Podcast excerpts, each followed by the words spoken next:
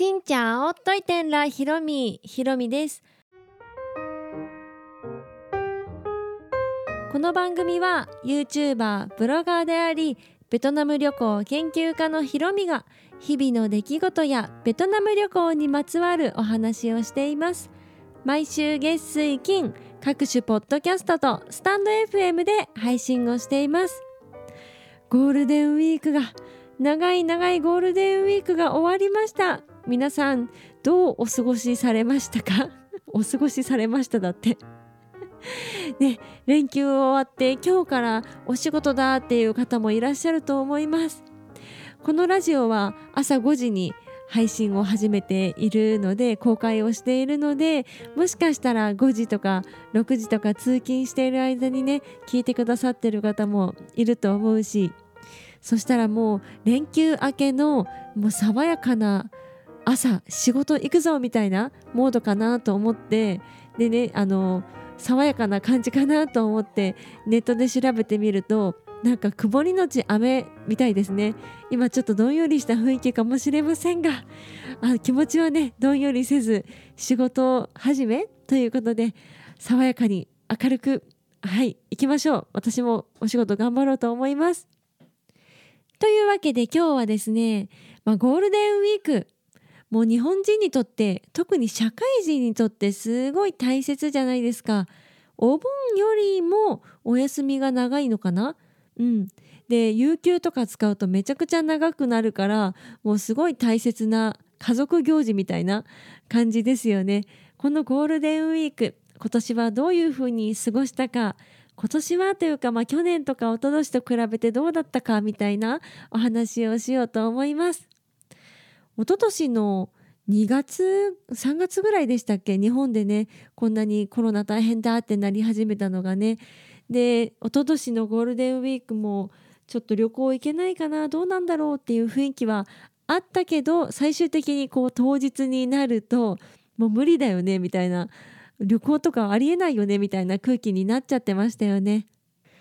当の私もコロナっていう聞いたことがないよくわからないウイルス。ね何が怖いかってこう感染するとかそういうものももちろん怖いけど得体の知れないものこれが何か全くわからないっていう状態が一番怖いじゃないですか。だから最初はねそういう怖さもう恐怖があったからもうゴールデンウィークなんて出かける気にもならなかったしうん。本当は一昨年4月ぐらいからねゴールデンウィークまたいで長く1ヶ月近くベトナム行こうなんて思ってたんですけどもちろんそんなこともできずはい一昨年のゴールデンウィークは本当にお家にこもっていました。もう本当にステイホームで、まあ、ちょくちょく撮影してで編集してでもお家にこもってっていう生活。うん。まあ、旦那さんと2人でねお家にいたから、まあ、話し相手がいたからねそれはそれで楽しい日ではあったんですけど外に出れない出れるけどちょっとね出にくいし怖いしっていう状態でしたよね。そして1年経って去年のゴールデンウィークもまだちょっと旅行はっていう雰囲気はあったと思います。もちろんしている方もいらっしゃったとは思うんですけどその記憶がね私あんまりなくって。っていうのがその時は私妊娠しててあと1ヶ月で出産っていう状態だったのでもちろんねそういう気持ちにもなれず本当に里帰りの出産だったからふるさとの方で本当にあの近所を歩いてみたりとか庭で草むしったりとかもうその毎日でした。休みも、まあ、仕事もそんな関係ない。もともとね YouTuber ってあの出勤するとかっていうのが明確にないからお休みの日も休みというか仕事みたいな感じのオンオフがつけがたい感じの職業ではあると思うんですけどその時は特にねほとんどオフ状態でもうお腹のことが気になってもうお腹大きいしもうすぐ息がもう切れるしね。このラジオも妊娠中もずっと続けていたんですけどほんと息切れがすごくって今でも毎回10分とか15分とか話すのも息切れはしないけどでもなんかこう体力はいるというかでこう息を使って喋ってるからかなんですけど妊娠中ってもう特にこうなんだろう腹腹式呼吸が上手にできないのかでお腹圧迫されて横隔膜がこう上に上がってきちゃってるのか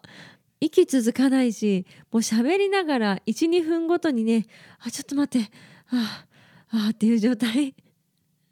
そんな感じだったので本当に生きるのが精一杯っていう感じでした。まあ、去年はね、まあ、そういう意味では特別なゴールデンウィークだったかなとは思うんですがでこの1年後にこうやって旅行需要が完全ではないけど戻りつつある旅行に行こうかなって思っている人も増えてきたし実際に近場であっても国内旅行するとかもう国内だけじゃなくって海外旅行する人もね結構増えましたよね。そんなめちゃくちゃいるわけではないけど海外にも行ける状況って1年前じゃありえなかった考えれなかったことだと思うのでかなり進歩したなと思います。もちろんコロナの脅威はねそんなに変わってはいないけどこう人々のこうコロナに対する姿勢というか向き合い方も変わるしありがたいことにねワクチンもいろんな会社ができてで治療薬もいろいろ研究してくださっててとコロナの正体が少しずつ見えてきたっていうのもねあるのかなとも思いますし、まあ、去年だったかなデルタ株がすごく流行った一昨年かな なんかもう時間感覚おかしくなってるんですけどデルタみたいなすごい猛毒みたいなすごい怖い変異株とかがあるともう特にね外に出れない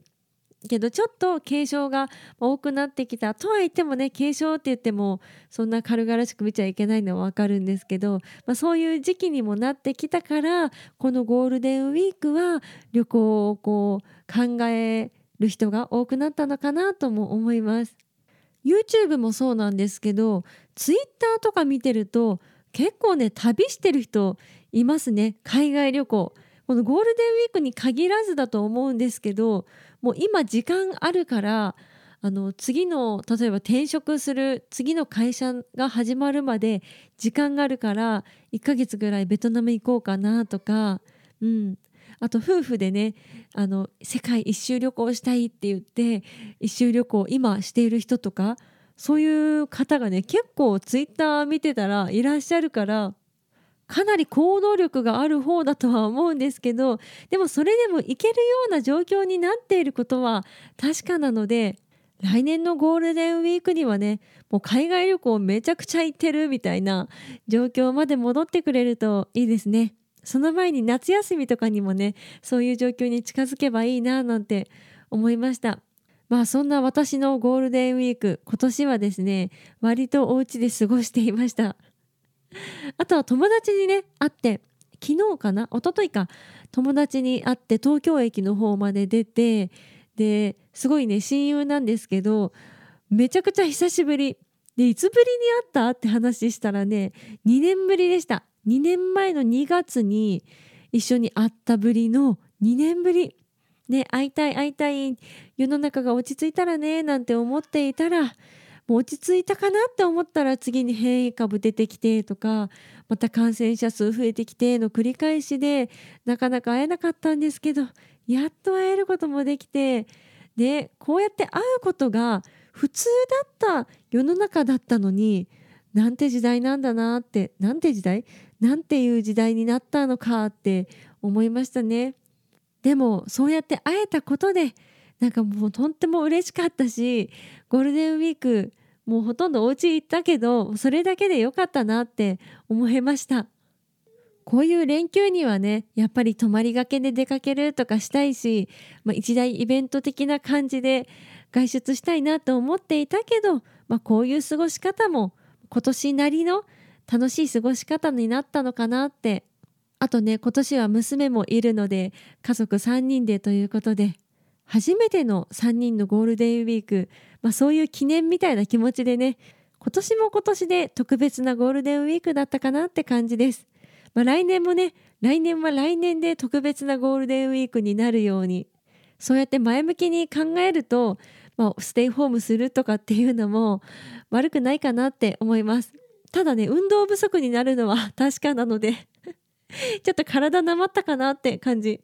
ベトナム行った時はね3月ベトナム行ってめっちゃ動き回ったしあとすごい暑かったから体力すごい使ってうん、体すごい動かしたのに帰ってきてからね結構動かさない編集とかしてるとパソコン作業だし、うん、お家出なかったらね歩数とかも何十歩かなっていうぐらい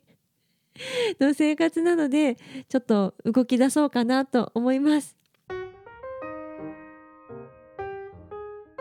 というわけで今日は私のゴールデンウィークについてお話をしました。この配信は毎週月水金各種ポッドキャストとスタンド FM で配信をしています日々の出来事やベトナム旅行についてまた皆さんからいただいたお便りについてもお答えをしていますお便りフォームからスタンド FM の方はレターから質問やメッセージこんなことをお話ししてほしいなど送っていただけたら嬉しいですそれではまた次の配信でお会いしましょう。変がプライ